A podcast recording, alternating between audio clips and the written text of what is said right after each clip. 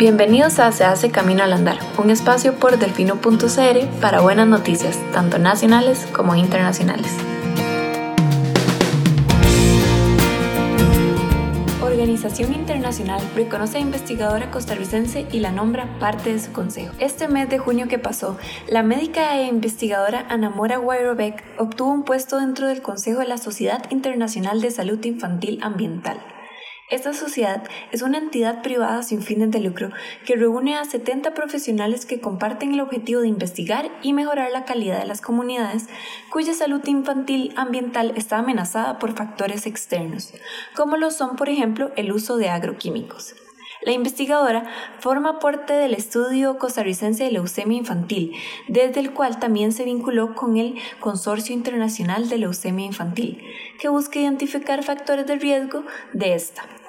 Asimismo, forma parte del programa Infantes y Salud Ambiental, que realiza un estudio en el que incluyeron a mujeres embarazadas para darle seguimiento tanto a ellas como a sus hijos e hijas y valorar el impacto de la exposición de estos factores de riesgo que implican en sus vidas. El corte de nacimiento, como le llaman al estudio, se llevó a cabo con infantes nacidos entre el 2010 y el 2011 en el cantón de Matina Limón, y se trata de mujeres y niños que viven cerca de las plantaciones de banano, por lo que están expuestos a plaguicidas, además de otros factores sociales que conlleva vivir en la zona.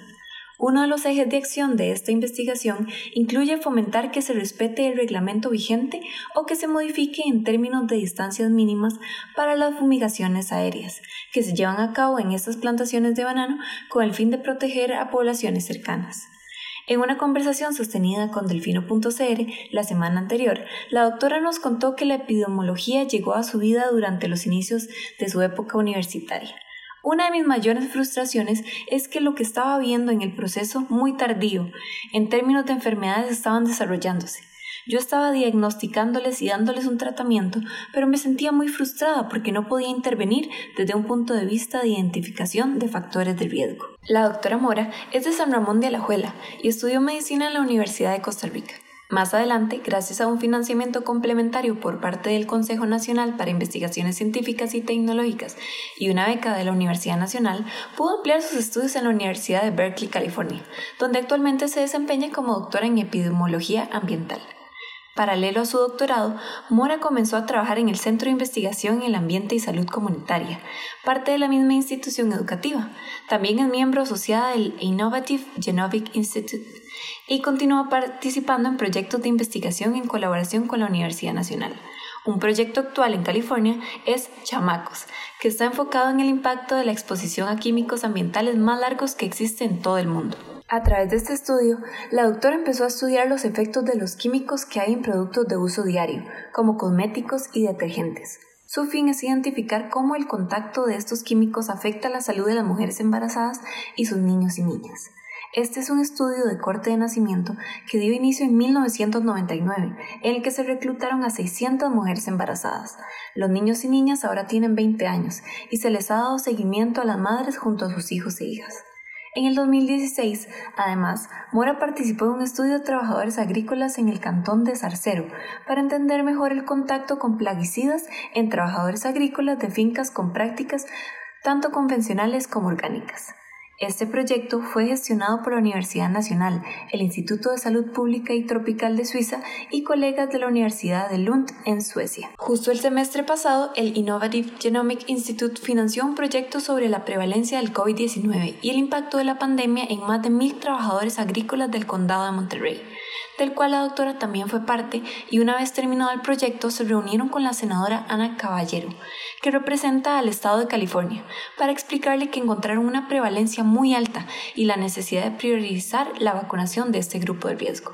Como consecuencia, el Valle de Salinas pasó a ser de una de las comunidades con la prevalencia más alta en el estado de California, a una de las tasas más altas de vacunación, gracias a la vinculación de diferentes actores sociales. Ahora está replicando este trabajo en Michoacán, México, en colaboración con una colega de la Universidad Nacional de México. Mora sigue abriendo puertas. El punto de partida de los planes de la doctora en Berkeley constituyeron una visa y una beca de solamente un año de vigencia, con la condición de encontrar financiamiento adicional a través de algún tipo de investigación. Además, partió del país con una maleta y sin conocer a nadie más que a su supervisora, con quien se hospedó durante tres semanas antes de conseguir un apartamento. Si bien admite haber sentido incertidumbre al dar ese paso, la doctora enfatiza en la importancia de no dejar pasar oportunidades. Nos dijo, no hay que rechazarlas, uno nunca sabe dónde lo van a llevar. Yo siempre he sentido que las piezas en mi vida se han alineado por sí mismas, pero porque no le, he dicho que no a las oportunidades. El decir que no le llevó a aceptar la invitación a un retiro de científicos y científicas organizado por la Sociedad Internacional de Salud Infantil Ambiental en el 2017. Desde entonces es parte de los 70 miembros de la ONG sin fines de lucro. Este año, bajo la nominación por parte de otra colega y con una votación positiva a su favor, la doctora Ana Mora pasó a ser parte del consejo de la organización. La epidemióloga recibe esta responsabilidad con mucho agradecimiento. Nos dijo, para mí es un orgullo que me hayan seleccionado para ocupar en el campo de la Junta. Sin embargo, es una responsabilidad muy grande. Estoy representando no solo al país, sino también a la región, y yo me siento muy afortunada y muy apasionada por fortalecer capacidades en nuestro país y en nuestra región. Si yo puedo ir abriendo puertas para otras personas y demostrándoles que el cielo es el límite, pues ya con eso ayude un poco. A pesar de residir en California, la investigadora continúa buscando maneras de tener impacto positivo en Costa Rica, ya que está interesada en gestionar un doctorado en la epidemiología en el país. Su intención es crear las oportunidades a las que ella tuvo acceso para que más personas se vean beneficiadas. Nos dijo, siento la responsabilidad de cómo puedo involucrar más gente en lo que yo estoy haciendo, cómo generar esas oportunidades para otras personas. Para más buenas noticias pueden ingresar a delfino.cr o regalarnos un poco más de su tiempo en el siguiente Se hace camino al andar. Hasta pronto.